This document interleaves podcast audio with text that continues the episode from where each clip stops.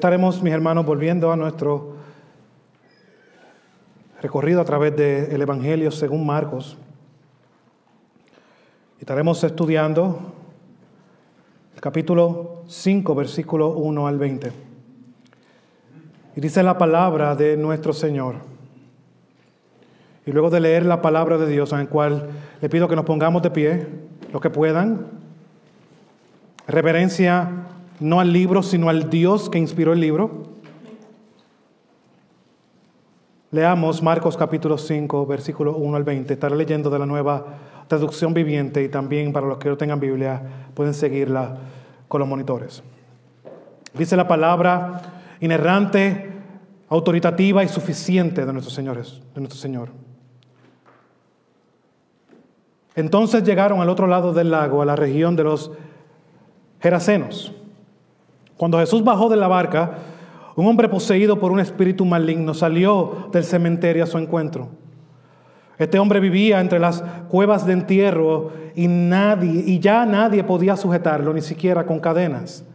Siempre que lo ataban con cadenas y grilletes, los cuales le hacían a menudo, él rompía las cadenas de sus muñecas y destrozaba los grilletes. No había nadie con suficiente fuerza para someterlo. Día y noche vagaba entre las cuevas donde enterraban a los muertos por las colinas, aullando y cortándose con piedras afiladas. Cuando Jesús todavía estaba a cierta distancia, el hombre lo vio y corrió a su encuentro y se inclinó delante de él. Y dando un alarido, gritó, ¿por qué te intrometes conmigo, Jesús, Hijo del Dios Altísimo? En el nombre de Dios te suplico que no me tortures. Pues ya, pues Jesús ya le había dicho al espíritu, sal de este hombre, espíritu maligno. Entonces Jesús le preguntó, ¿cómo te llamas? Y él contestó, me llamo Legión porque somos muchos los que estamos dentro de este hombre. Entonces los espíritus malignos le suplicaron una y otra vez que no los enviara a un lugar lejano Sucedió que había una gran manada de cerdos alimentándose en una ladera cercana. Envíanos esos cerdos, suplicaron los espíritus. Déjanos entrar en ellos. Entonces Jesús les dio permiso. Los espíritus malignos salieron del hombre y entraron en los cerdos y toda la manada de unos dos mil cerdos se lanzó al lago por el precipicio y se ahogó en el agua. Los hombres que cuidaban los cerdos huyeron a la ciudad cercana y a sus alrededores diciendo la noticia mientras corrían. La gente salió corriendo para ver lo que había pasado. Pronto una multitud se juntó alrededor de Jesús y todos vieron al hombre que había estado poseído por la legión de demonios. Se encontraba sentado allí completamente vestido y en su sano juicio y todos tuvieron miedo. Entonces, los que habían visto lo sucedido les contaron a los otros lo que había ocurrido con el hombre poseído por los demonios y con los cerdos. Y la multitud comenzó a rogarle a Jesús que se fuera y los dejara en paz. Mientras Jesús entraba en la barca, el hombre que había, estaba, que había estado poseído por los demonios le suplicaba que le permitiera acompañarlo pero Jesús le dijo, no, vete a tu casa y a tu familia y diles todo lo que el Señor ha hecho por ti y lo misericordioso que ha sido contigo. Así que el hombre salió a visitar la ciudad de Decápolis o las diez ciudades de esa región y comenzó a proclamar las grandes cosas que Jesús había hecho por él. Y todos quedaban asombrados de lo que les decía. Vamos, antes de sentarnos, vamos a orar y a ponernos en manos de nuestro Señor.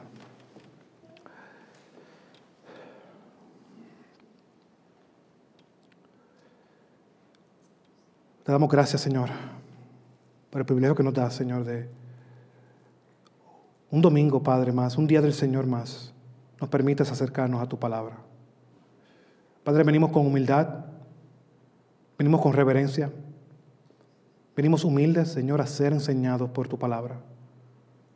Y con el fin, no, otro, Padre, sino con un fin de que todo lo que veamos aquí por medio de este suceso, que muchas veces lo podemos desconectar de nuestra vida y de nuestra circunstancia natural, sea lo que evidencie una vida que viva para tu gloria.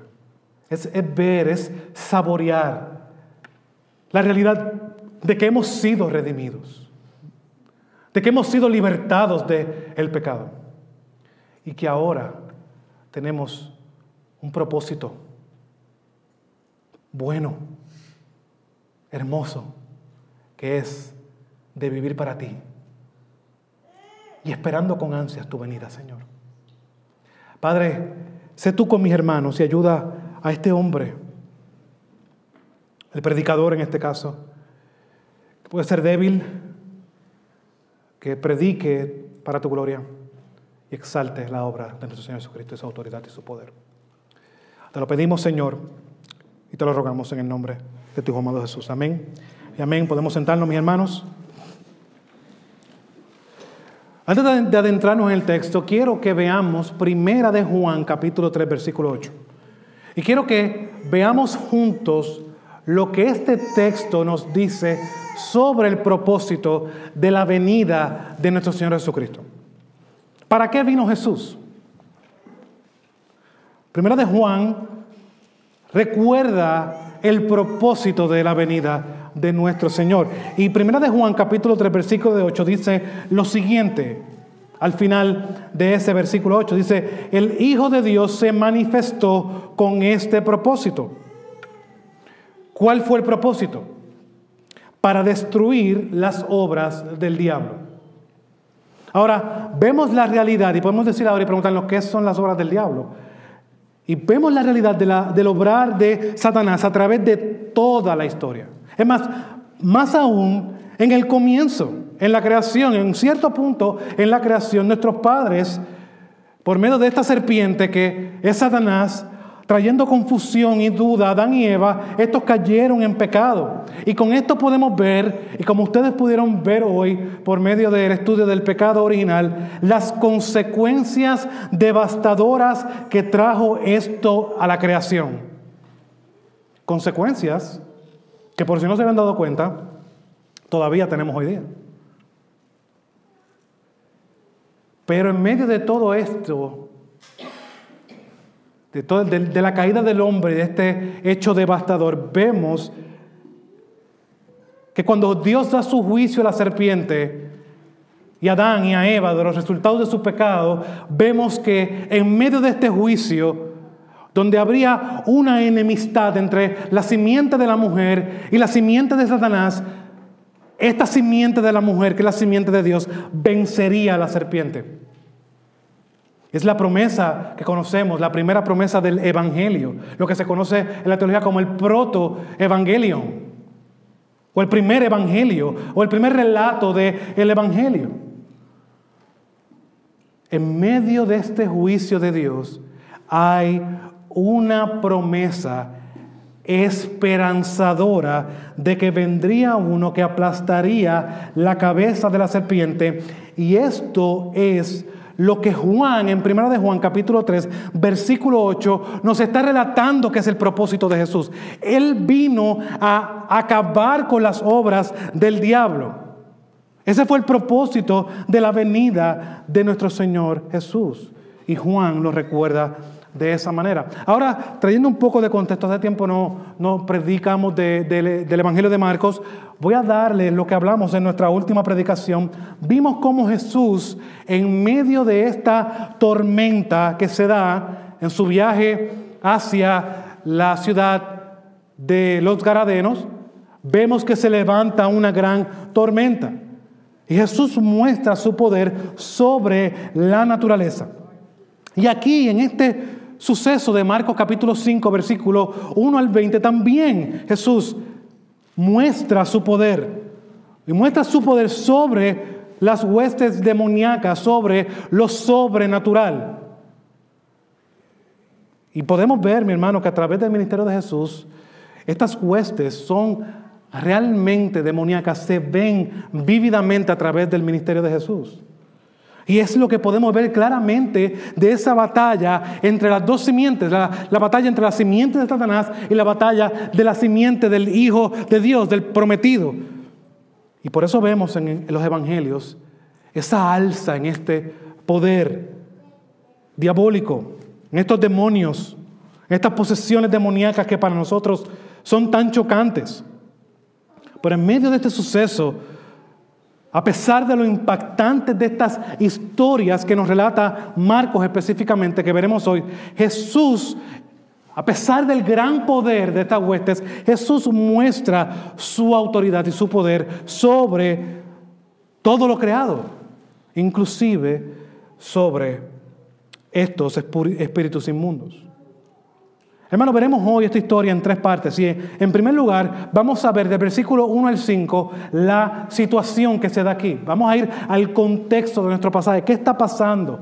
Y, Marco nos da del versículo 1 al 5 uh, un relato de lo que está sucediendo. Y, vemos que Jesús llega a la orilla. Pero, pero no podemos olvidar lo que ha sucedido antes. Estos hombres sus discípulos que estaban con él en la barca ven y vienen de una experiencia dramática. Una experiencia tal que llevó a decir en medio de ellos, ¿quién es este hombre? Que los vientos aún lo obedecen. Y ya viendo que llegaron a la orilla, y esto yo, ¿verdad? Eh, eh, viendo el pasaje y tratando de ponerme los zapatos de los apóstoles, viendo que llegaron a la orilla, ellos podrían estar diciendo, wow, ya, Llegamos. Todo volvió a la normalidad. Ya todo volvió. Llegamos sano y salvo, por fin. Salimos del peligro.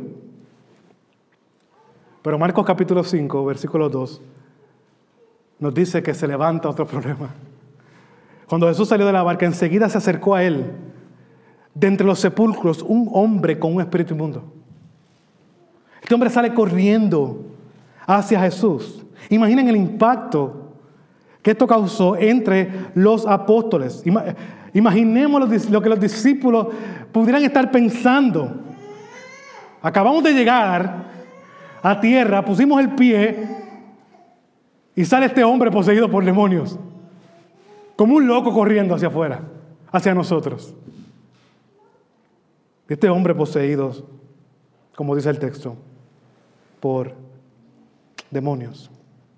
Una de las cosas que podemos ver del estado, de la situación de este hombre es que estaba viviendo entre las tumbas. Estaba viviendo en medio de los sepulcros. Lo que esto apunta es que era una persona impura para un judío. Los judíos que estaban ahí en medio de, de los discípulos, de cierta manera, al ver este hombre saliendo de los sepulcros, ya de antemano ellos sabían que este era una persona impura. Su alrededor, el lugar donde él se pasaba, era un lugar que no era apto para un judío. Y esto lo vemos claramente porque la ley del Señor en Números capítulo, eh, capítulo 19, versículo 11, lo recuerda. El que toca el cadáver de una persona quedará inmundo por siete días. Y vemos que este hombre sale corriendo de los sepulcros. Los sepulcros en ese tiempo eran unas cuevas donde se enterraban el cadáver, luego que ese cadáver quedaba un tiempo allí, luego que era protegido, que era, eh, era embalsamado, eh, luego que quedaban los huesos, los pasaban a otra ornamenta más pequeña. Pero vemos que este hombre vivía en medio de, de cadáveres. Por lo tanto, era un hombre inmundo. Pero no solamente esto. Este hombre no era inmundo solamente externamente, sino también internamente, porque el texto nos dice que era un hombre con un espíritu inmundo. Y yo creo que Marcos tiene la intención de hacer un énfasis aquí para decirnos y dejar claro que este era un hombre totalmente condenado por la sociedad y probablemente por su propia vida. Este hombre que estaba alejado totalmente de la sociedad. Y era por la causa de esta condición, de su estado de inmundicia. Pero como si esto fuera poco, también, mis hermanos, era un gentil, porque, y esto lo sabemos porque la región a la cual se dirige esta región de Gadara, que se encontraba al sur del mar de Galilea, era eh, dentro de la región de Decápolis, de las diez ciudades, y estaba compuesta mayormente por gentiles. Como si esto fuera poco, este gentil de un área donde predominaban los gentiles, que vivía en las tumbas y que tenía un espíritu inmundo. Por lo tanto, aquí hay un propósito para todo esto, como vamos a ver más adelante. Pero los siguientes versículos, Marcos capítulo 5, versículo 3 eh, al 5, nos muestran la fuerza, el poder de este hombre endemoniado. Y vemos que claramente la palabra, en sus versiones literales, y creo que en la, nueva traducción viviente lo hace de la misma manera, se menciona la palabra sepulcro y cadenas y grillos tres veces cada una. Desde, versículo, desde el final del versículo 2 se menciona esta palabra sepulcro y tenemos que recordar que esta es la manera de Marcos de escribir. Marcos era un judío y el énfasis era lo que eh, daba el sentido de lo que está sucediendo. Por lo tanto, él está enfatizando de la condición drástica de este hombre. Este era un hombre que estaba en un sepulcro, andaba en un sepulcro, vivía en un sepulcro, dormía, ese era su hábitat. Y, había tratado de ser encadenado, pero nadie podía atarlo. Aún con cadenas, él las rompía. Versículo 4 nos recuerda ese intento de muchos que hicieron de atarlo. Y en algunos casos probablemente pudo haber sido exitoso por un momento, pero sucedía lo imaginable. ¿Qué sucedía? Él rompía las cadenas y destrozaba los grillos. Estos grilletes, estas cadenas eran cadenas que se ponían en los pies y también eran cadenas que se ponían en las manos. Este hombre tenía una fuerza sobrenatural. Está tomando una cadena en sus manos. Trata de romperla. Pues el texto Marco está dando aquí el detalle de que este hombre tenía la fuerza de romper cada vez que era encadenado. Todo intento era fallido. Creo que Marco no, nos está mostrando no solo las circunstancias, sino la realidad de algo. Y era que este hombre no podía ser ayudado por nadie. Nadie podía hacer nada por él. Cada intento era fallido. Cada intento de apresarlo él terminaba liberándose de sus cadenas. Imaginemos la situación, no solamente, porque a veces cuando vemos el texto nos, tenemos que meter allí y ver las circunstancias en las cuales estos, estas personas dentro de esta ciudad vivían. Imagina la circunstancia que esto traía para la comunidad. Lo encadenamos. Adiós, pero míralo por ahí, se soltó de nuevo. Pero ¿qué hace este hombre? Hermano, esto era una, situación de tensión constante. Lo encadenaban, él se liberaba, lo encadenaban, probablemente esto traía algo de, tranquilidad, pero esto terminaba con él liberándose nuevamente. Imagínate en el temor constante. Esta, esta, gente vivía en la expectativa de qué hará este hombre después. No tenían control de él. Y muchas veces cuando vemos estos, estos encuentros con estos endemoniados, perdemos de vista esa realidad, del impacto que podía traer a las comunidades. No tener el control de una persona que está fuera de sí, que rompía cadenas, que vivía de una manera anormal, vivía en medio de entre los sepulcros. ¿Quién viviría allí?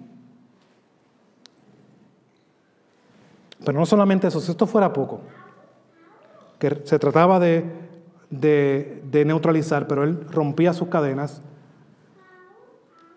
El versículo 5 nos muestra otra cosa que este hombre hacía.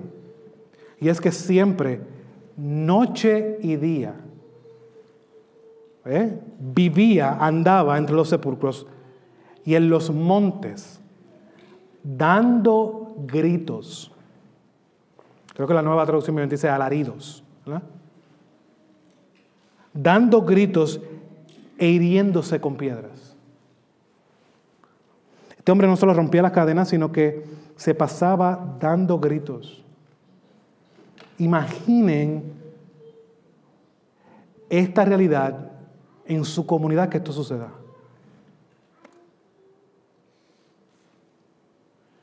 Y este hombre no solamente lo hacía, sino se, se, se autoinfringía dolor. Y, probablemente tratando de terminar con este tormento en el cual vivía. Y aquí podemos ver, hermano, una imagen clara de la maldad de uno que ha sido dominado por el poder de maligno. Ahora, algo que quiero traer para, para nuestra que, podamos analizar y podamos evaluar todos juntos, es que muchas veces cuando escuchamos estas historias, cuando, como dije al comienzo, podemos desconectarlas de ellas, no podemos desconectar a nosotros mismos de ellas. Podemos pensar que nosotros teníamos dos o tres problemas, pero no no llegábamos a esta magnitud. Nunca hemos sido poseídos por un demonio, literalmente. Aunque hay alguna verdad sobre esto, no hemos sido posesionados por un demonio, pero sí tenemos mucho en común con la circunstancia que acabamos de explicar. Mucho en común, más de lo que usted piensa.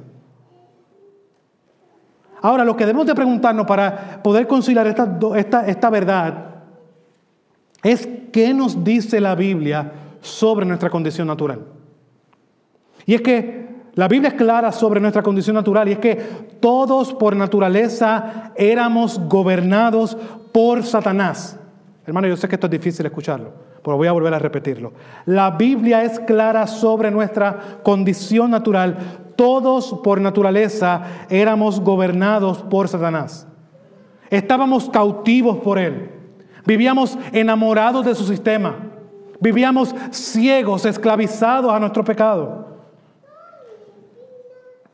Y todos los que no han nacido de nuevo por la gracia y la obra del Espíritu Santo están ahora mismo bajo su autoridad y bajo su dominio.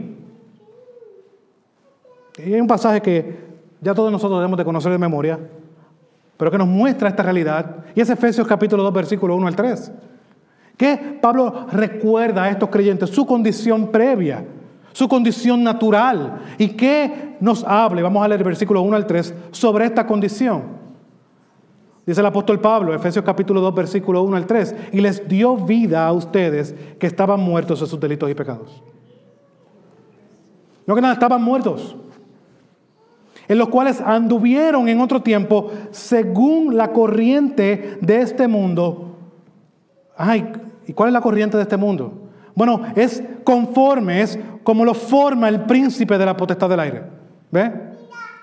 Es el espíritu que opera ahora en los hijos de desobediencia. Entre ellos también todos, Pablo se incluye ahí, todos nosotros en otro tiempo vivíamos en las pasiones de nuestra carne, satisfaciendo los deseos de la carne y de la mente. Éramos por naturaleza hijos de ira, lo mismo que todos los demás. Estábamos muertos, no podíamos hacer nada por nuestra condición, Estábamos bajo el gobierno, bajo la esclavitud de algo que nos poseía, que gobernaba sobre nosotros, que era el diablo y todo lo que esto implica. ¿Y cómo se veía ese, esa, esa corriente eh, de este mundo en la cual andábamos? Bueno, vivíamos en las pasiones de nuestra carne. Vivíamos buscarnos, deleitarnos. Buscábamos nuestro, nosotros como un fin en sí mismo satisfaciendo esos deseos. No solamente de la carne, sino también de la mente. Y, la, y el resultado de eso es que éramos hijos de ira por naturaleza. Ahora, mi pregunta es para creyente que me estás escuchando aquí hoy, ¿ves tu conversión, ves tu nuevo nacimiento de esta manera? Si este lenguaje para muchos puede resultar un poco fuerte, creo que Pablo nos recuerda algo cuando está hablando con el rey Agripa. Y Pablo en Hechos capítulo 26, versículo 18, Pablo está hablando del ministerio, de su conversión, pero también habla del ministerio que Jesús, que Cristo le ha dado. Y él da detalles de, lo, de cómo luce ese ministerio del apóstol Pablo. Y Hechos capítulo 26, versículo 18 dice lo siguiente. para que les abras sus ojos a fin de que se conviertan de las tinieblas a la luz y del dominio de Satanás a Dios, para que reciban por la fe en mí el perdón de pecados y herencia entre los que han sido santificados.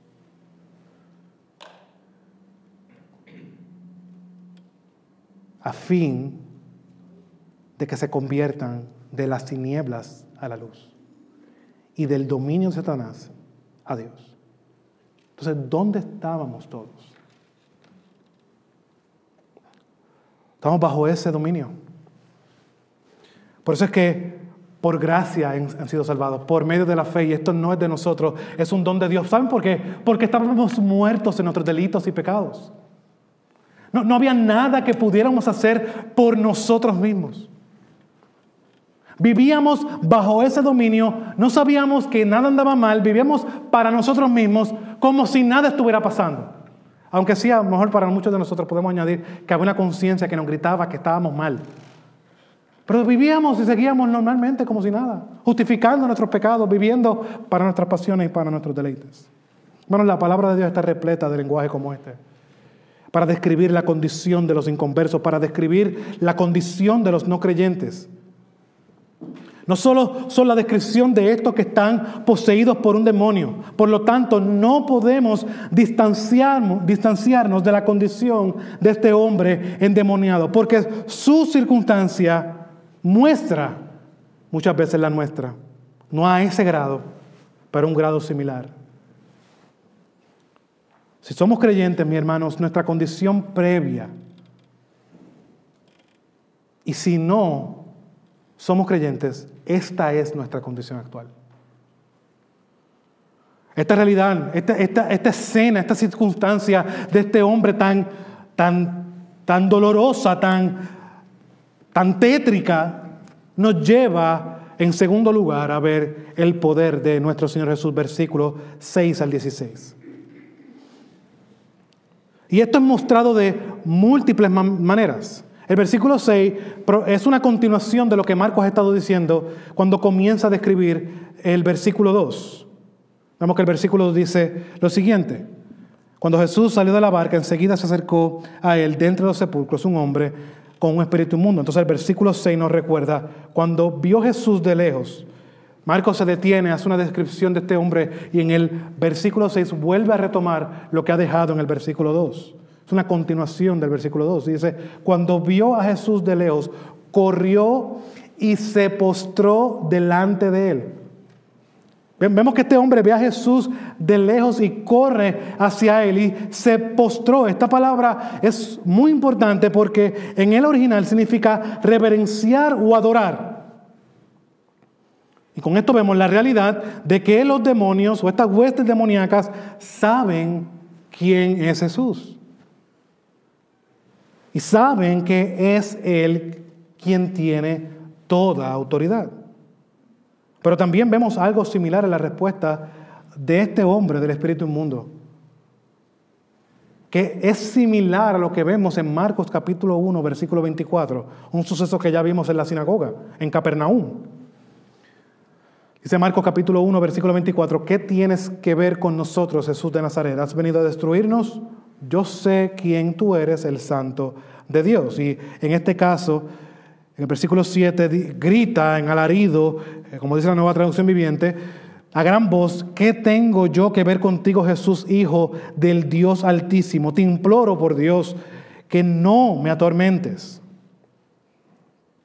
Esto que se dice aquí, el Hijo del Altísimo, era usado en el judaísmo para enfatizar la trascendencia y la exaltación a Dios sobre Israel y sobre todos los dioses paganos y también sobre todos sus enemigos. Por lo tanto, en medio de esta ciudad gentil vemos que esta declaración es sumamente importante porque muestra la realidad del alcance de la autoridad de Cristo. La autoridad de Cristo no se limita solamente al pueblo de Israel sino que como vimos en la simiente prometida de Abraham, serán benditas todas las naciones.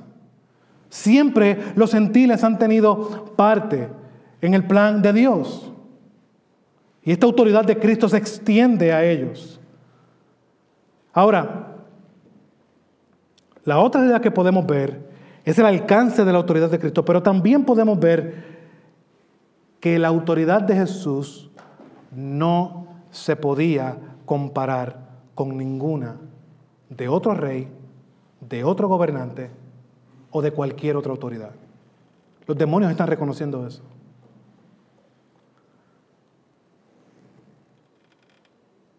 Ahora, en este, este espíritu continúa diciendo en el versículo 6, te imploro por Dios que no me atormentes.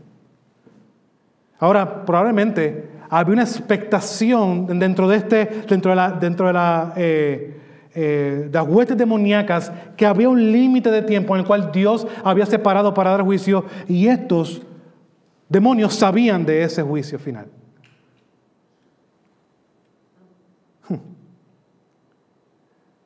El recuento de Mateo también nos da más información de este suceso y dice lo siguiente, Mateo capítulo 8, versículo 29. No tienen que ir a esos pasajes, lo pueden apuntar y luego estudiarlo. Dice, y gritaron, ¿qué hay entre tú y nosotros, hijo de Dios? ¿Has venido para atormentarnos antes del tiempo?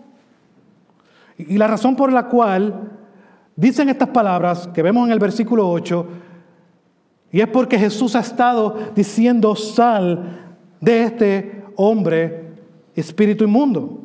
Jesús estaba declarando esto constantemente.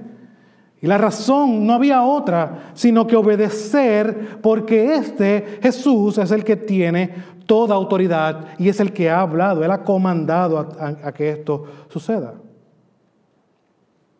Ahora, podemos ver que esta autoridad y poder de una manera más clara, y es cuando vemos la naturaleza de este espíritu. Esta realidad de la naturaleza de este espíritu inmundo nos muestra el alcance, el poder de una manera más clara de nuestro Señor Jesús. Y en Marcos capítulo 5, versículo 9 vemos la pregunta que hace Jesús. ¿Cómo te llamas? Le preguntó Jesús. Me llamo Legión. Respondió porque somos muchos. Ahora, una legión romana era lo que probablemente se hace referencia aquí. Y esta consistía en alrededor de 6.000 soldados y 120 jinetes. Este nombre no se describía exactamente, probablemente no describía exactamente esta cantidad, pero sí mostraba la realidad que eran muchos demonios los que poseían a este hombre. Y ahora podemos ver la realidad del poder que ejercían sobre él. Y estos detalles nos dan una perspectiva más clara porque Marcos tiene una intención de dejarnos ver lo que está sucediendo aquí es que esto era algo sobrenatural lo que está sucediendo. El poder que ejercían sobre estos demonios era algo que nadie podía hacer nada por este hombre, pero si uno entra en escena y hace que estos demonios se adoren, reconozcan su autoridad, reconozcan su límite de tiempo, reconozcan su poder Reconozcan que Él es el Hijo del Dios Altísimo. Y por lo tanto, hermanos, nos deja bien claramente el poder de Jesús sobre ellos. Y la realidad que estos demonios se sujetan al comando de su voz. Y ahora viene, Marcos continúa relatando uno de los sucesos más interesantes y misteriosos en los evangelios. Y es que estos espíritus inmundos ruegan a Jesús de no ser enviados fuera de la tierra. Leamos Marcos capítulo 5, versículos 10 al 13. Le rogaba entonces con insistencia que no los enviara fuera de la tierra. Había allí una gran manada de, cerdos paciendo junto al monte. Y los demonios le rogaron diciendo, envíanos a los cerdos para que entremos en ellos. Jesús les dio permiso y saliendo los espíritus inmundos entraron en los cerdos y la manada, unos dos mil, se precipitó por un despeñadero al mar y en el mar se ahogaron. Muchos rápidamente podemos cuestionarnos y empezar a, ¿y por qué cerdo? ¿Y por qué Él pide? ¿Y por qué Él le permite? Ahora, vamos a, vamos a tratarle, la explicación a esto. mi intención no es contestar todas sus preguntas, pero es mostrar lo que, la intención del pasaje. Y ahora, la pregunta que responderemos es, ¿qué podemos decir de este suceso? Hermanos, no podemos perder de vista el contexto. El contexto del pasaje nos ayuda para ver por qué este suceso se da. La mención de los cerdos nos dice claramente que era un territorio gentil. Los judíos no tenían apacentamiento de cerdos. Por lo tanto, el territorio gentil ya nos está mostrando de que es un lugar impuro. Y un espíritu inmundo en un hombre en un hombre inmundo en medio de cerdos inmundos. No olviden lo que mencioné al comienzo. Y es en medio de esta suciedad, en medio de esta impureza, que el santo entra. El tres veces santo entra para dentro de esta suciedad, de, este, de esta situación tan sucia de lo que está viviendo este hombre impuro, en medio de cerdos, todas estas circunstancias que está viendo, que Dios hace para mostrar su misericordia y su gracia y hacer este hombre limpio.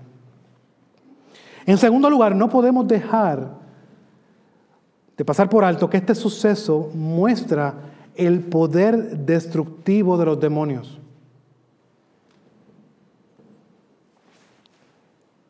¿Qué vemos con los cerdos yéndose por el despeñadero. Hermano, que estos pudieron hacer en los cerdos lo que no pudieron hacer con este hombre, que era destruirlo. La obra de Satanás siempre ha sido la misma, tratar de destruir. Por lo tanto, esta acción de que los cerdos se vayan por el despeñadero tiene una implicación teológica de que ese es el propósito del diablo y de sus demonios. Destruir el orden de Dios, destruir lo que Dios ha orquestado, destruir la creación de Dios. Ahora, la, la búsqueda de Satanás es destruir la creación de Dios en todos los niveles. Y esta escena que acabamos de ver con las circunstancias de este hombre lo muestra de una manera clara y vívida. No había nadie que pueda decir, bueno, es que ese hombre endemoniado, con ese espíritu inmundo, estaba bien y vivía de una manera normal. Por lo tanto, en medio de estas circunstancias vemos el poder de Jesús sobre estos demonios. Y lo próximo que el pasaje nos muestra es el poder de Jesús en la transformación. Todavía no hemos terminado el poder de Jesús. Vemos el poder de Jesús en la transformación de este hombre. El versículo 14 lo recuerda claramente. Miren lo que dice el versículo 14. Los que cuidaban los cerdos huyeron y lo contaron en la ciudad y por todos los campos y la gente vino a ver qué era lo que había sucedido. El versículo 14 nos muestra que las noticias de este suceso corrieron rápidamente. Este suceso no fue un suceso que sucedió aislado de la sociedad. No, no, la gente estaba al tanto. Rápidamente se corrió, como decimos en Puerto Rico, se corrió el bochinche. Y estos hombres se encargaron de promover esto que habían sucedido. Esto no era algo cotidiano, no era algo normal. Y cuando la gente veía, quiero que observemos claramente qué era lo que encontraban, versículo 15 vinieron a Jesús y vieron al que había estado endemoniado, pasado, sentado, vestido y en su cabal juicio. El mismo que había tenido la región, perdón, el mismo que había tenido la región y tuvieron miedo. Hermano, lo que ha sucedido aquí en este versículo 15 es una transformación total. El poder demoníaco sobre este hombre había sido destruido. Él había sido verdaderamente libertado. Y lo que sucede eh, en la salvación que Cristo da y que Cristo provee es lo mismo. Somos libertados del dominio de Satanás, somos libertados de la esclavitud al pecado. Y esto es únicamente provisto por la obra de Cristo. Mi hermano, si Él te ha dado libertad, como dice el apóstol, eres libre en verdad. Y el poder de Satanás ha sido destruido. Y para el creyente esto es una realidad. Aunque muchas veces en nuestra vida cotidiana luchemos todavía con el pecado, ya la esclavitud del pecado no tiene dominio sobre nosotros. Este hombre se había convertido en una nueva criatura, se había convertido en una nueva creación. Es lo mismo que Pablo está diciendo en 2 de Corintios capítulo 5, versículo 17, de modo que si alguno está en Cristo, nueva criatura es, las cosas viejas pasaron, ahora han sido hechas nuevas.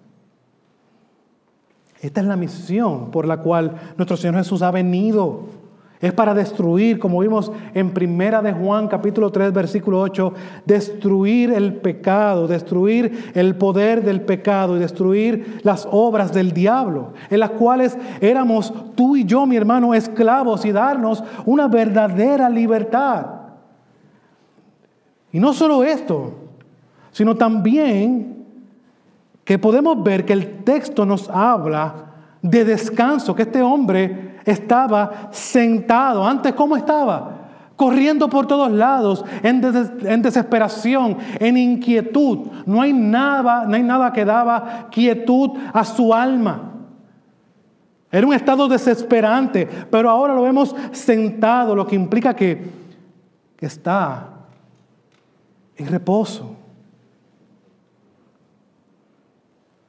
Ahora está descansando. Ahora hay paz. Hermanos, recordemos el llamado que hace Jesús con autoridad en Mateo 11:28. Vengan a mí todos los que estén cansados y trabajados, y yo los haré descansar.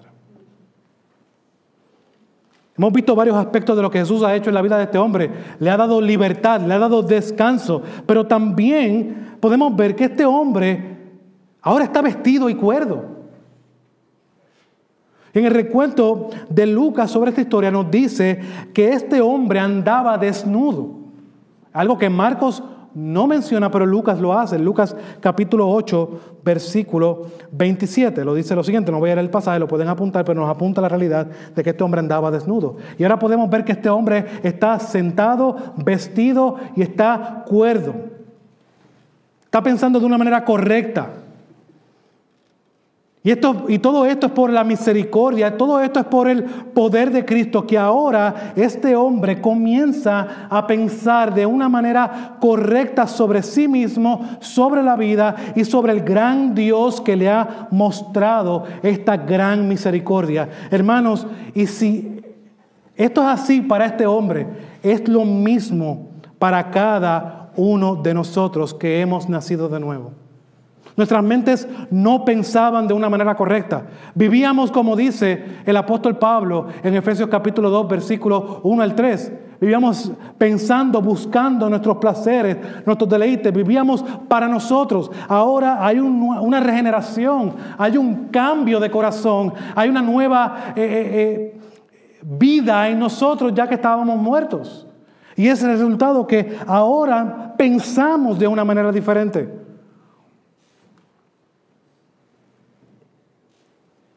No pensamos correctamente sobre nosotros mismos. No pensamos correctamente sobre Dios. Y, si no creen esto, miren la sociedad de hoy. Miren cómo ven la sexualidad, miren cómo ven el matrimonio, miren cómo ven la vida en el vientre de una madre. El pecado distorsiona nuestra manera de pensar. En todas las áreas de la vida. Y es por eso que solo Cristo, mi hermano, y su evangelio es lo que puede hacer nueva la manera de pensar nuestras y también nueva la manera de pensar de la sociedad. Ahora, aquí vemos la respuesta de todo este suceso que trajo. Y esto también aluda al poder de Cristo. Versículo 15, al final, nos dice lo que trajo en medio de la multitud que estaba viendo lo que ha sucedido. Y tuvieron miedo. Vimos el poder de Jesús sobre los demonios que atormentaban a este hombre y vimos también la respuesta de las personas. Y quiero que comparemos con lo que sucedió la noche anterior en la barca. Es lo mismo que vemos ahora en este suceso. En la barca no dijeron, wow Jesús, qué bien hiciste esto. No, no, no. Ellos quedaron asombrados, con gran miedo. Y las personas aquí responden de la misma manera a tal transformación. Tuvieron miedo. Y tuvieron miedo ante la santidad de Dios. Tuvieron miedo ante el poder, ante la autoridad que no se comparaba con nada nunca antes visto. Porque era Dios mismo obrando. Y ante Dios, mi hermano, aunque podamos estar en Cristo, tenemos temor de Él, porque Él sigue siendo santo y nosotros no.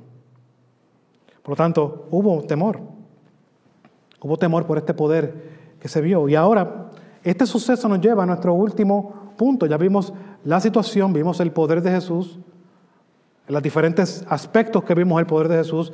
Ahora veremos las súplicas y la proclamación, versículos 17 al 20. Vimos luego de que estos testigos dicen a todos en la región lo que Jesús había hecho en este hombre endemoniado que ahora estaba sentado, vestido y cuerdo. Y vemos lo que pasó con los cerdos. Y estas personas, viendo toda esta circunstancia, nos dijeron, wow, qué bien Jesús. Este hombre estaba así y ahora está de esta manera. No, las personas de esta ciudad comenzaron a rogar a Jesús que se fuera de su región. Esto es impresionante lo que está sucediendo aquí. Jesús llega a su región, trajo restauración a un hombre que probablemente, probablemente, el texto no lo dice, probablemente era un hombre sumamente temido, porque déjame decirle algo, por lo que está dando aquí las características, era un hombre que tú no te ibas a acercar. Si tú te levantabas por la mañana, ibas para el trabajo, te aseguro que ibas a mirar para tu casa y ibas a llamar que, ibas a faltar. Si ese hombre estaba en medio de la calle. Y es impresionante la, reacción de estos hombres, de estas personas. Jesús trajo restauración a un hombre que probablemente era el más temido de esta región. Y ruegan a Jesús que se fuera. Le suplican a Jesús que se fuera. Pero aquí vemos un gran contraste porque mientras vemos inconversos pidiendo a Jesús que se fueran, uno que había sido transformado por el poder de Dios suplica también. Es lo que vemos en Marcos 5, 18. Al entrar en la barca, Jesús, el que había estado endemoniado, le rogaba que, no, que lo dejara ir con él. Aquí vemos, mi hermano, lo que sucede en una verdadera conversión. No hay milagro que haga cambiar y haga convertir a una persona. Solamente el poder de Dios es el que puede cambiar a una persona. Y lo que trae consigo es, lo vemos claramente, Él quería estar con Jesús. Él, tiene un profundo deseo de estar con Jesús. ¿Saben por qué? Porque Él había sido redimido. Él, había sido libertado, las cadenas que lo ataban ya no eran necesarias. Él había disfrutado de una verdadera libertad que lo había convertido en esclavo de Cristo. Hermano, no hay mejor libertad en Cristo que ser esclavo de Él. Y, él había degustado esto, él había sido redimido del poder de Satanás de una manera tan drástica y tan fuerte como la que nos muestra. Este hombre se trataba de, con piedras, sacar lo que tenía por dentro, si lo podemos poner de una manera. Gritaba constantemente. Y ahora este hombre ha sido libertado. Y este deseo que tiene este hombre, mi hermano, no solamente es él porque ha sido libertado de una gran circunstancia difícil. Es lo que debe resultar en cada creyente. Hermanos, si no hay deseo por Jesús, no puede haber una conversión. No puede haber un nuevo nacimiento, porque esto es consono. A y B. Si hay una conversión, Todas las cosas viejas pasaron, todas son hechas nuevas. Hay un nuevo deseo, hay un, hay un, nuevo, de, hay un nuevo brillo en nosotros de hacer la voluntad de ese Dios, aunque no lo podemos hacer perfectamente, pero hay una gran motivación de que deseamos hacerlo, porque hemos disfrutado de su perdón, hemos disfrutado de su misericordia, hemos disfrutado de su gracia. Y sabemos nosotros por el Nuevo Testamento el costo de ese sacrificio. Por lo tanto, si no hay deseo por Jesús, no puede haber una conversión. Esto lo vemos claramente en el llamado que hace Jesús para que quiera ser discípulo. Miren lo que dice esto, que lo dice en varios de los evangelios. Mateo 16, versículo 24. Y esto mismo lo dice en Marcos y también lo dice en Lucas. Entonces Jesús dijo a sus discípulos, si alguien quiere venir en pos de mí, niéguese a sí mismo, tome su cruz y que me siga. El seguir aquí es un verbo activo, se continúa haciendo constantemente. No es algo que, bueno, voy a negarme hoy y mañana no, no. Nos negamos todos los días, tomamos la cruz todos los días y seguimos a Jesús todos los días. Esa es la característica de un verdadero discípulo. Esa es la característica de uno que realmente desea a Jesús.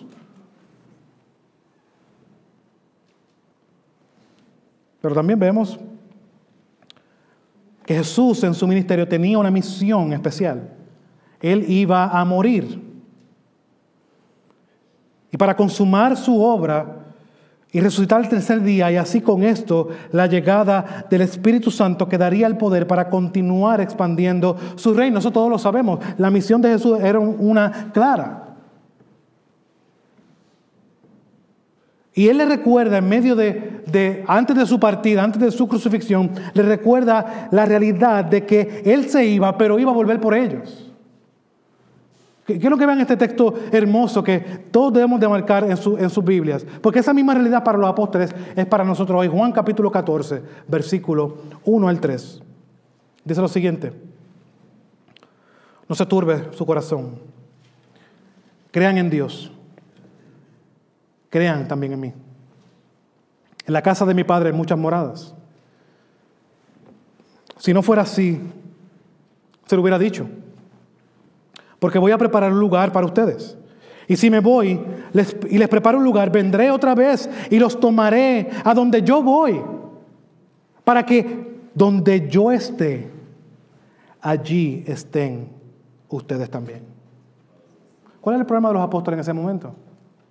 Jesús había anunciado su muerte. Que eso causó desconcierto. Si iba a haber una separación, ellos ven, pues nos va a abandonar. Dicen, no, no, no, no, no, no. Yo vuelvo por ustedes. Yo, yo voy a preparar morada. Y esta misma realidad es lo que vemos en Marcos capítulo 5, 19. Porque Jesús, a la, a la petición de este hombre, la deniega.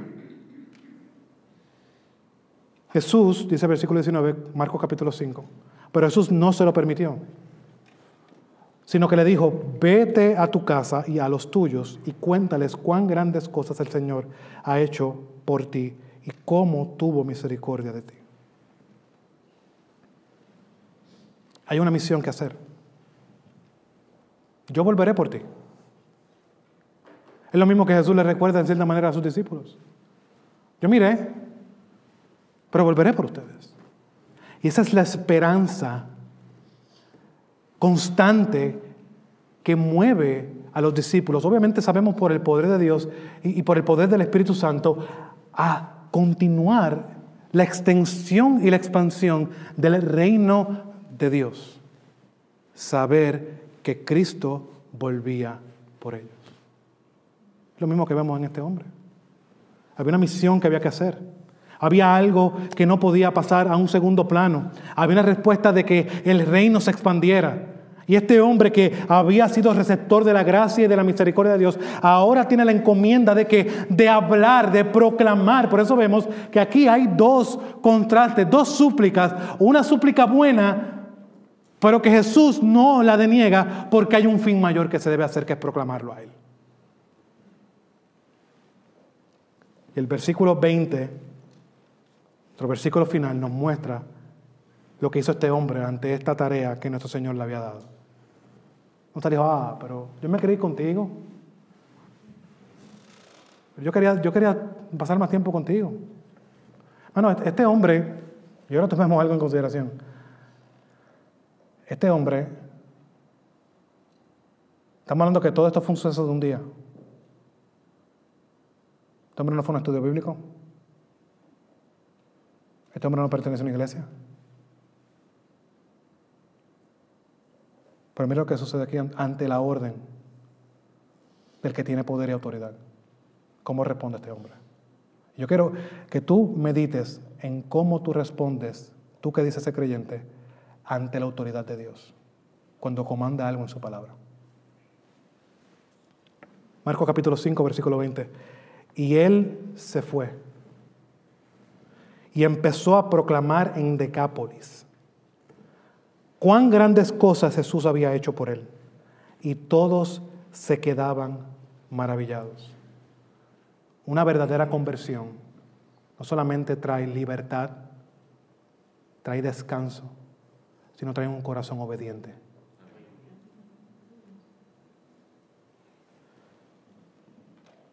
Si eres un creyente, debe haber un profundo anhelo que debes tener de estar con tu Señor. Como lo tuvo ese hombre. Ese hombre deseaba estar con Cristo. No había otra cosa que él deseaba más que estar con el que había orquestado su libertad, su, libertad, su redención en ese momento. Y todos debemos de tener ese anhelo de estar con nuestro Señor. Todos debemos de pedir, Señor, ven pronto. Claro que sí. Gloria a Dios. Pero mi hermano, déjame decirte algo, ahora no es el momento. Ahora no es el momento.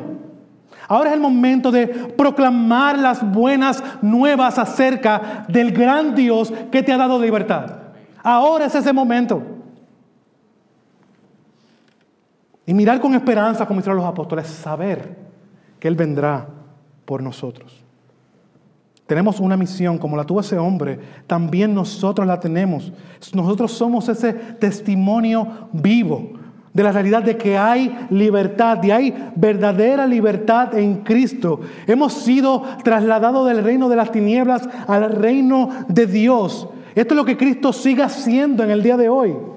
Él vivió, murió y resucitó para que ahora tengamos la certeza. ¿Saben por qué? Porque Él mismo confirma por medio del Espíritu Santo de que hay esperanza, de que hay libertad, de que Él tiene el poder, la autoridad y nos las ha relegado para que continuemos proclamando su mensaje en sus términos y para su gloria.